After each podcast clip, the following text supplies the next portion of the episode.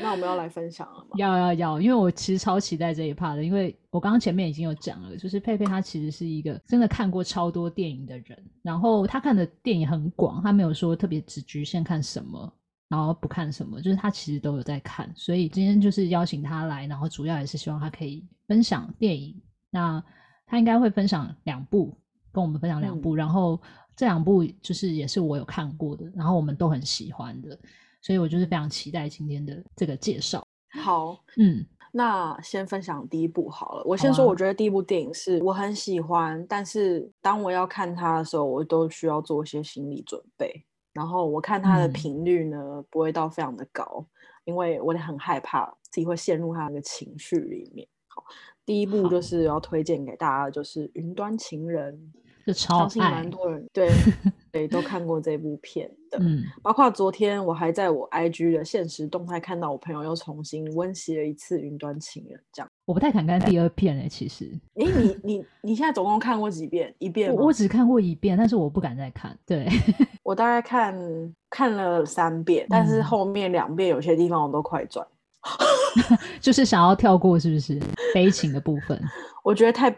对，太悲伤的地方，我就想要快转。那是什么原因会促使你想看第二遍跟第三遍啊？其实第一遍看完的时候，我有点像是在……哎，我们需要先讲一下他在讲什么内容吗？好啊，好啊，就是这个主角呢叫做西尔多，西奥多，这样讲应该比较好。西奥多，对。Yeah. 然后他的背景一定该是有一点像是未来的世界，对不对？虽然我不记得他有没有特别去讲。嗯，然后就是那个世界的状态，就是说人跟人之间的连接当然是有，可是就是科技发展到一个极致了，所以其实基本上科技在人的生活中出现的比例是比较高的。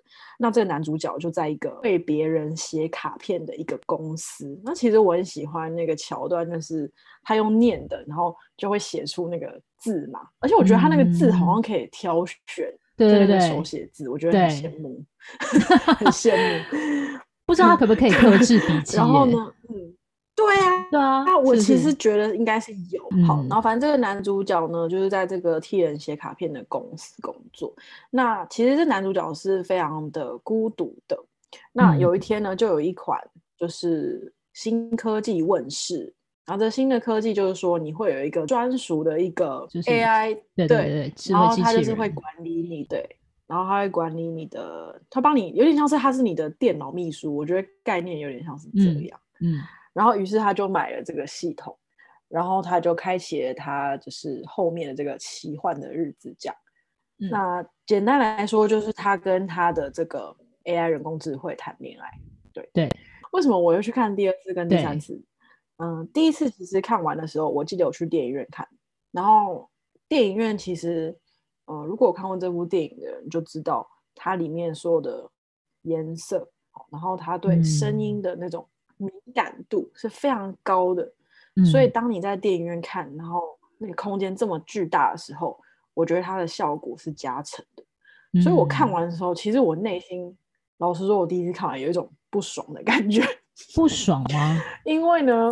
不爽，可是我觉得我那个不爽是太悲伤了，嗯，就是那种你会觉得说为什么要这么悲伤？就是我觉得人很奇怪，人的内心还是会想要寻找一个 happy ending 的状态，嗯，所以当这个结局它不是很强而有力的，让你的心在回到那个状态的时候，你就会觉得有点神奇。我啦，我个人。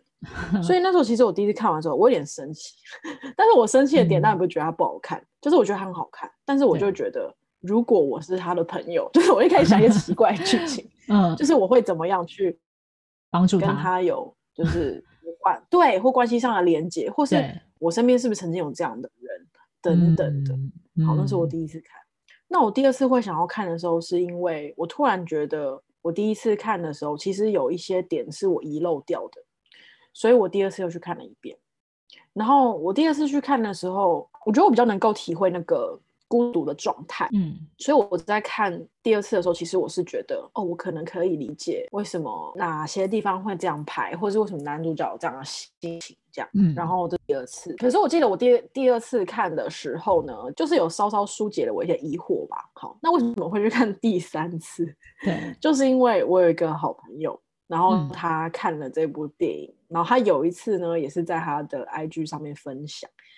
然后我觉得第三次我纯粹是有点想要测试我自己的状态，就是看了会不会有感觉，是不是？就我想试试，对，然后想看完说，哎，我看了第三次，我会不会因为已经长大了，然后就有一种不一样的感觉？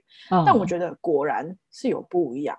我觉得第一次看的时候，就是我讲有点愤怒，嗯、然后第二次就是好像明白了什么，然后第三次我就会很期待最后那个，哎、嗯，就是男主角他感觉到内心平静的那个状态。我觉得我就可以去体会那些变化。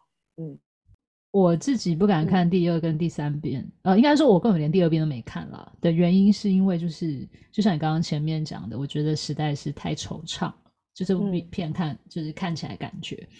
可是你看只看了一遍，然后我应该是在将近可能可能七八年前看的，印象、嗯、可是印象就是超级深刻。原因就是在它的剧情的编写，然后跟就是画面，画面很美嘛，然后声音也是很，声音也呈现的很细致，因为它主要那个机器人跟他谈恋爱，所以机器人主要都是用声音去呈现嘛。嗯，对，所以我是觉得他的手法整个就是很精美这样，可是他的剧情就是会让你就是有一种愁云惨雾，因为我觉得我那时候看完真的是愁云惨雾，可是又不会让你觉得说。呃，什么人生绝望又不至于，所以它就是一个很特别的氛围，嗯、然后会在你的心里一直发酵。没错，对，所以我我我这是我很爱看这呃，就是我很爱这部电影的原因，是因为我觉得它其实是很写实的，它不会让你觉得，嗯、虽然说它是说哦，它是讲很很多年之后的高科技，可是其实现在我们的生活就已经被科技包围了嘛，所以对，所以我觉得他他的这个东西。就是也许可能不是真实，现在此时此刻在发生。可是我觉得他整个描绘的跟就是整个人性的那种心情的写照，就是会让别人觉得非常触动，就是很感同身受。没错，对，所以这就是我非常爱这部片。所以，所以那时候就是佩佩在提说他想要推荐这部电影的时候，我就觉得实在是太棒了，就是很想要跟大家分享。虽然说不是一个 happy ending 的片。嗯可是我觉得每一个人去看一定都会有收获，我自己觉得。对，嗯，而且我觉得这个题材很厉害的，就是它并不是一个大悲剧，但它是一个每个人从小到大一定会有过的感受。对，真的就是你一定会有过的经历。嗯、那对，当然就是这个男主角他演的也很好，然后当然就是他他真的很会 演，对啊。他不是有一段，就是那个 Samantha，就是带他去那个好像是一个晚上的类似夜市，就游乐园那种，然后就是叫他闭着眼睛，然后 Samantha 会带他走路，然后他不是在那边转圈吗？对，我朋友每次一直模仿那一段，为什么？很好笑，他觉得很好笑，我觉得很坏，他他应该是觉得他很蠢吧。我觉得不是，可应该是说，如果假设你直接从那段看的话，你一定会觉得这个人超级蠢。可是，就是因为你有参与整个前面剧情的堆叠，我觉得看到那一段的时候，会觉得他有点可怜。我自己看的时候是这样啊，对对，我觉得完全没有办法去说，觉得哇，他看起来好开心，或者是真替他开心。你是会一直觉得有一种反差感在你心里，嗯、就是觉得天哪，他怎么那么悲惨？对 对对，我是这个感觉。哎、欸，那你现在会想要再看一遍？嗯、我觉得我今天跟你聊完之后，我觉得是可以再看一遍，因为你你第二、第三遍都有不同的感受嘛。我这么久、嗯、隔了这么久，我觉得应该也没这么可怕。对，就是可以再看一遍，只是就是也很期待啦，就很期待看有自己会有什么样不同的。不同的观感或者是感受，嗯、对啊，那我觉得就是这一部真的是蛮推大家的。嗯、我已经连续就是第二次，第二次就是这这一部是第二部就是推荐的小品。可是我觉得有的时候那种手法会让你印象更深刻，反倒是有的时候我看一些很厉害的什么 复仇者联盟之类的。哦，那个我可能我真的可能一天就会忘记他到底在演什么。哦，哦真的有有可能就会搞还会搞错顺序，就是第二集跟第三集他们的。没错，我，我自己会，可能他们的 fans 不会，但是我自己可能会。但是那些也好看，可是。可是像这种片，就是会让你会一直细细品味，或者是你在跟别人聊的时候，你就会很想要分享的。我自己是这样，没错，对对。好，那除了这一部之外，你还想要推荐哪一部？另外一部就是在我们聊天当中，就是也、嗯、也发现说我们两个共同喜欢的一部电影，就是《真爱挑日子》。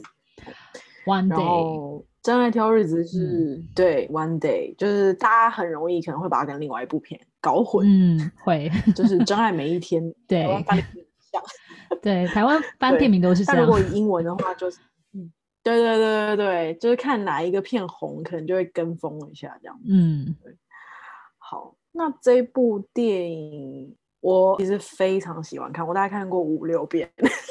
哇！超越刚刚那一部，对，可是这部也没有到很欢欢乐哎。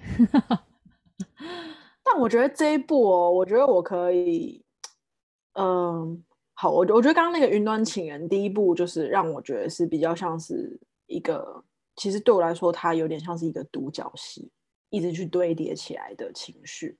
然后，但是我觉得真爱挑日子是，我会把我的眼光放在，其实爱是一种选。选择这件事情，嗯，因为嗯好，它的剧情就是说有两一男一女，然后他们从大学毕业的时候认识，那他们的关系一直，我觉得其实看起来是蛮暧昧的啦。虽然他们搞得好像就是我们是很好的朋友，但其实我觉得就是有很多的情愫在里面，嗯、然后彼此看着对方长大，然后甚至进入婚姻，然后离婚等等，最后终于在一起。其实我觉得这是我们生命中很常会出现的关系。那那个关系不一定是男女朋友，嗯，有时候是朋友，会有时候是家人，嗯。然后这个人可能他在你的生命当中有一段时间你们很密集的相处，但是有时候他就是突然消失了，或是离开了。但是，嗯，嗯，你会因为很爱这个人的缘故，所以你选择再让这个人回到你的生命当中，或是你们再去分享你们的生命。所以你在看这部戏的时候，你让你会去看就是三四五六遍。你主要会有 focus 在哪几段吗？还是说你都是从头看一遍这样子？我可以讲说我跳过哪一段，好不好？嗯、哦，好啊，好好，我觉得这样讲很没礼貌。对，所以我我讲完之后，我就说这只是我自己的想法。OK，就是我通常会跳过，就是安海瑟薇跟他餐厅的那个，就是后来认识的那个男生，他们在一起，或者说。的桥段，因为我个人心里就是有一个执念，我就觉得你就是不会跟他在一起，你没那么喜欢他。我知道这个就是投射嘛，这个我完全可以理解，就是很多投射，就是大家都想要男女主角在一起嘛，就是当配角出现的时候，会立刻想要把它快转，快转。对，而且我的感觉就是，我觉得安海瑟薇其实在里面对待那个男生的态度，也让我觉得就是说很就是很一般般。他是一般情侣会有的样子，嗯，可是我没有感觉到他像这么爱另外一个男主角，就是那么爱。对，我第一次看的时候有看啦，但后来看了五六遍之后，我就会挑我最喜欢。那我分享我觉得我最喜欢的几段，嗯，我觉得他们一起去旅行的那一个段落，我觉得那一段就是你看得出来两个人明明就是有什么，对。可是呢，就是一直在那个临界点，但是我我又觉得那个临界点就是会被一直保存在你的心里。就其实你们当下没有说破，但是其实你心里太清楚那是什么感觉。然后但你觉得这个人太重要，或是不知道，可能你没有勇气，所以你会把它保存在你的心里。可是老实说，我觉得那个 moment 是你会在可能你。孤独，或是在你特别想念这个人的时候，你会拿出来看的东西，所以我觉得它是很珍贵。这是第一个，嗯。然后第二个是，就是他们，就是男生后来去当节目主持人，然后开始了一些比较奢华的生活，然后甚至开始吸毒啊、酗酒等等。嗯。然后他跟这个女生在约见面的时候，呃，他其实就是不断的跑去厕所里面，就是要吸毒这样。其实这个女生也看出来他的状态不好。所以这个女生就离开餐厅，嗯，然后后来男那个男主角追出去之后呢，这个女生就抱着他，然后就跟他说：“呃，如果我没记错，他应该是说我爱你，但是我已经不喜欢你。我其实非常喜欢那句话，嗯、我觉得那是一种煎熬，就是你爱着一个人的本质，但是因为他的状态让你感到害怕、陌生，所以你其实是想要远离他的。但是你心里知道说，如果这个人，嗯，只要他出现在你的生命中，你是会想要爱他的。对，嗯，所以我觉得那一段我很喜欢，然后再来我讲最后一段，就是电影的最后一段，嗯、就是他们在那个爱丁堡，然后跑上那个山坡的那一段，然后他们不是跟他，他不是遇到男主角的爸妈吗？然后我觉得那段很可爱，嗯、然后我觉得那段其实就已经开始心照不宣，就是也是像是去旅行的那个感觉一样，对就其实两个人可能一直都知道说我有点喜欢对方，嗯。可是因为某些某些原因，你不想要去错过这件事情。但我的脑中就是会有一些问号是：是呃，如果在现实当中，嗯，我们会不会勇敢的去追求我们真的爱的？那你会吗？嗯，我觉得现在的我会，因为我觉得太惆怅。那、嗯、除非你们真的是因为有一些原因，就是一些逼不得已的原因，是真的不能在一起。好，那那我觉得就算。嗯、可是如果你们觉得对方是。你最好的朋友，然后你不会害怕，就是在他面前展现一些脆弱的状态等等。嗯、那为什么不要？就是在我的想法啊，我觉得如果是现在的我，真的遇到这样的人的时候，我不确定我会不会勇敢，但我觉得我会提醒我自己，必须要勇敢这件事情，不然你会很惆怅。我觉得对我来说是一种惆怅，嗯、就是你失去了一个。你想要跟他，就是你们已经是好朋友，然后你知道，你们如果真的在一起的，会很幸福的一个状态。嗯，如果真的有，会提醒你的，一定要提醒我。我会，我一定会这样勇敢去追爱的。一定要提醒我，会会会，因为我每次都会说那个啊，嗯、最后一班公车理论。有，我有听过，你跟我讲过，好烦，很香 啊！可是我觉得很赞。你确定吗？啊、可是有时候会让别人太执着。可是我觉得那个最后一班公车，但你不可以随便就定义它是最后一班公车。对啊，对，不可以，不要乱定义。可是我觉得，对可是我觉得它是一个，如果你真的觉得它是最后一班公车的话，其实我觉得不是最后一班公车，我觉得就是你想要搭的那班。对啊，不一定是最后一班了，嗯、但是。有时候也是要看对方有没有够不够喜欢你啊，因为我觉得这部电影就是，其实男主角他前面可能真的没有，就是他没有像女主角这么喜欢他，他可能还在追寻一些其他的东西。我觉得你讲到一个很有趣的点，嗯，我我想要分享一个点，我觉得为什么男生在一开始没有回应女生，好这是我自己的想象，我自己的我自己的解读啦，嗯，我觉得女生一直都看得见这个男生。最棒的那一面，可是这个男生他其实没有看见他自己是那样，所以在某个层面上呢，嗯，他没有办法接受这样的爱，因为这样的爱间接是在告诉他说你是值得被爱的，有可能，嗯，就是他还不认识他自己啦，我觉得有点、嗯、有点是像是这样子。反正这部电影最后就真的是有点小小的洒狗血，如果大家有看 看过的话，对、啊、对，就是。也也不是像我们期待的 happy ending，但是我觉得他的确就是蛮发人深省的。对，而且我觉得他中间会让我觉得惆怅的，就是说他们两个并不是只认识两个礼拜，然后就要勇敢追，而是他们经历过太多年的这种交错。哦，我真的啊，这个部分我有就是跟你分享过，我觉得这个部分就比较没有那么写实。哦，对对 因为他们真的是二十年哦，他们是对哎。二十，20, 嗯，他们是二十年，我觉得他真的有点太久了。就是我觉得一般人其实不太可能，就是二十年都一直这样子的状态，然后可能都没有在一起。对，没有在一起，就是没有在一起，然后也也没有说完全放弃，就是一直、嗯、等于说悬在那里。我觉得这个比较没那么写实，太辛苦了。对，而且这种感觉只会出现在只有一个人，就是。一个人他一直很喜欢另外一个人，另外一个人早就已经我已经忘记你了，我已经有喜欢别人了。通常是这样子，嗯、所以他这个部分没那么写实。但是如果世界上有这么凄美的爱情，就是也是蛮值得祝，蛮值得祝福的啦。只是要花上二十年，我觉得有点太久了，就是。哦，二十年真的太久了。对啊，太久了，太久了。因为他们这样能创造的回忆，就是还是比较没有很多嘛，所以很可惜这样。对啊。不过这样就，不过这样就回到刚刚你说的，就是要勇敢，这样子你就可以不用在之后才后悔说，哎、嗯，我怎么剩这么少时间可以跟这个人相处？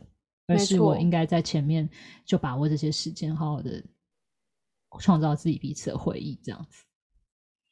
对对，而且我觉得在、嗯、在呃，谁要主动这件事，当然我现在有点忘记这个电影里面有没有去强调这件事，嗯、但是我一直说，很多时候没办法勇敢是。就是你会有一个点，就是哎、欸，如果你是喜欢我的，嗯、你应该会主动吧？就是哦，对耶，很多人卡这个点哦，很多人卡这个点，就是哦，他没有主动，那他一定没有喜欢我这样子。对，他也没那么喜欢我，那算了，什么？所以两，可是两个人都是这样想的。对，然后我说真的，其实你在百岁，就是可能你 九十岁，你再回去想这件事，你就觉得你当初其实就问一下就好，没有这么难。没有，可能就是很多人就是比较。可能比较怎么讲，爱面子嘛，他可能怕，怕被拒绝吧。他可能怕他问了，其实真的不是他想象这样，可能对方真的没有，那他就会有点尴尬。对啊，可是我觉得这是一个很有趣的问题耶。嗯、即便对方真的没有，嗯、就是会会会遭到哪里？顶多你们可能会尴尬，我觉得两三个月。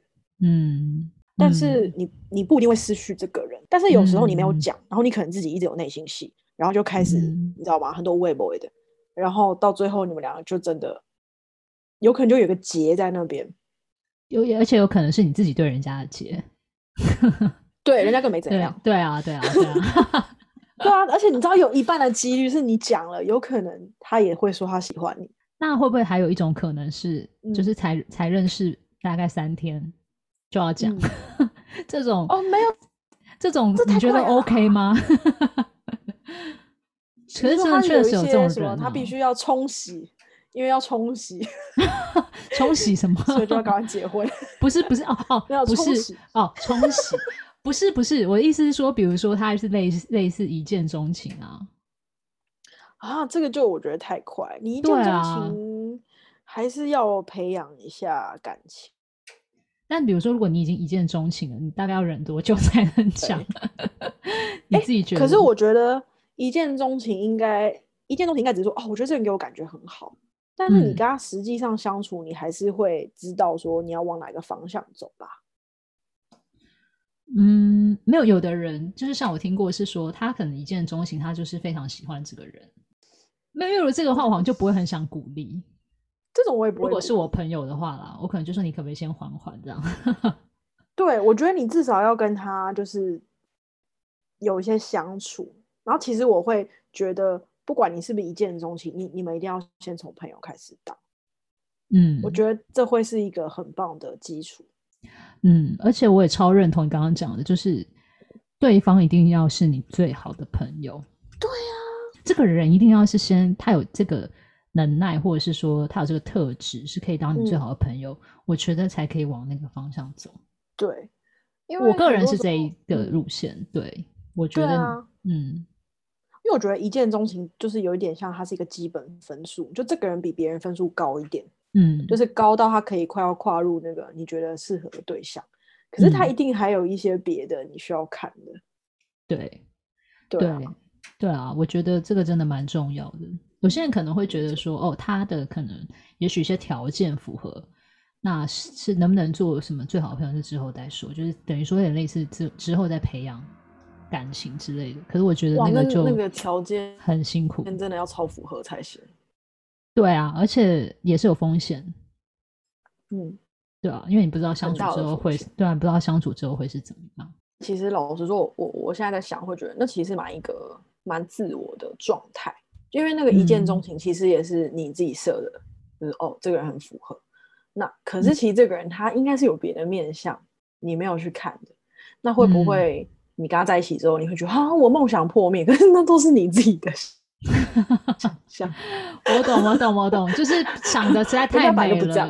对，结果结果一在一起之后，发现怎么会变这样？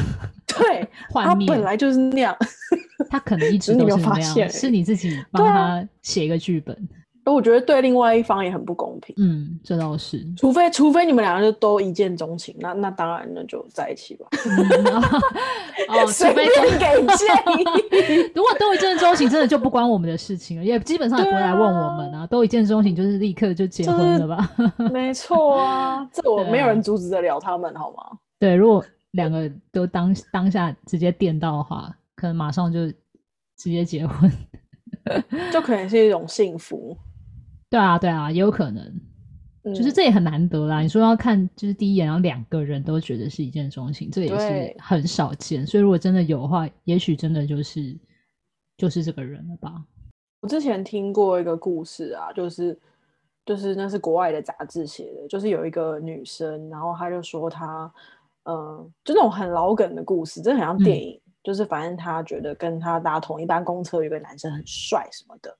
嗯，然后反正有一次，其实男生也默默喜欢她。然后有一次，就是可能他就留了电话，嗯、就是写了一个小纸条，然后就塞给那个男生。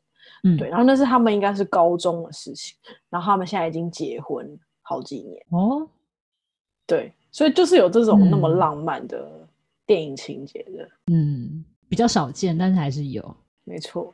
那你会希望就是发生在自己的身上吗？我觉得如果有的话，也不是坏事。因为它也是一个很简单的故事，嗯、对。但是当然就是我说有的前提是你们两个都是很，我觉得一见钟情就是要两个人其实都要够坦白，嗯嗯嗯，所以可以在短时间你就大概看得出对方的状态，嗯，然后不是要完美，但是你知道你自己可以接受就可以了，对。那我觉得跟这样的人在一起也是很简单啊，嗯、对啊，就是比较感觉没有那么复杂，没有那么多。来一来一往的过程，今天就是非常谢谢佩佩来加入我们嗯。的节目，我觉得聊得好过瘾，我也是哎、欸，我觉得可能可以直接 就是做成三个小时，但会有人想听吗？只有我们自己想听吗？我跟你说，我觉得真的，我真的会想要一直就是上次聊小姐好白，完全可以，小姐好白可以，超经典。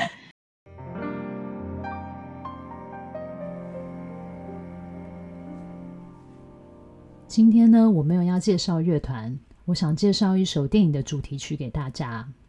这部电影是《摇滚青春练习曲》（Sing Street），也是我们来宾佩佩和我大力推荐的电影之一。我最近会找时间来看，虽然我还没有看过，但是我已经听过这整部电影的原声带了。这部电影和我们第二集所介绍的电影《曼哈顿练习曲》是出自于同一个导演 John Carney。由于这个导演非常擅长电影题材内有大量的音乐元素，所以这整部片当然也是以音乐为主轴。而电影背景是八零年代爱尔兰的都柏林，所有人物的服装造型都非常复古。至于剧情内容，我就不多做介绍了。我今天想要介绍的是一首其中的原创插曲，叫做《Up》。我很喜欢这首歌的歌词还有编曲，它是一首很单纯的歌。由于搭配剧情的关系，所以前面有木吉他加上干净的人声，之后再慢慢循序渐进的加上其他不同的乐器去堆叠整个情绪。那搭配剧情去听的话，又会让人更加的入戏。这首歌是由本片第一次演戏的男主角 Ferdia Walsh Pillow 所演唱，当时只有十四、十五岁的他，又是第一次演戏，我觉得能够有这样的表现，真的蛮不容易的。那再加上这首歌的歌词是在诉说男主角爱上女主角的心境，所有的心情、喜怒哀乐都围绕着这个女生，然后再搭配这整首歌的氛围，我觉得会让人觉得回到学生的时代，那些非常单纯又很青春的恋爱。我想出社会之后，有时候我们谈感情不再像年轻的时候那样的单纯，也许会开始掺杂一些利益关系或者是条件取向，所以我很推荐这首歌。听完之后会让人有一种回到单纯的美好，就让我们一起来听听这首来自《摇滚青春练习曲》的原声带。Up。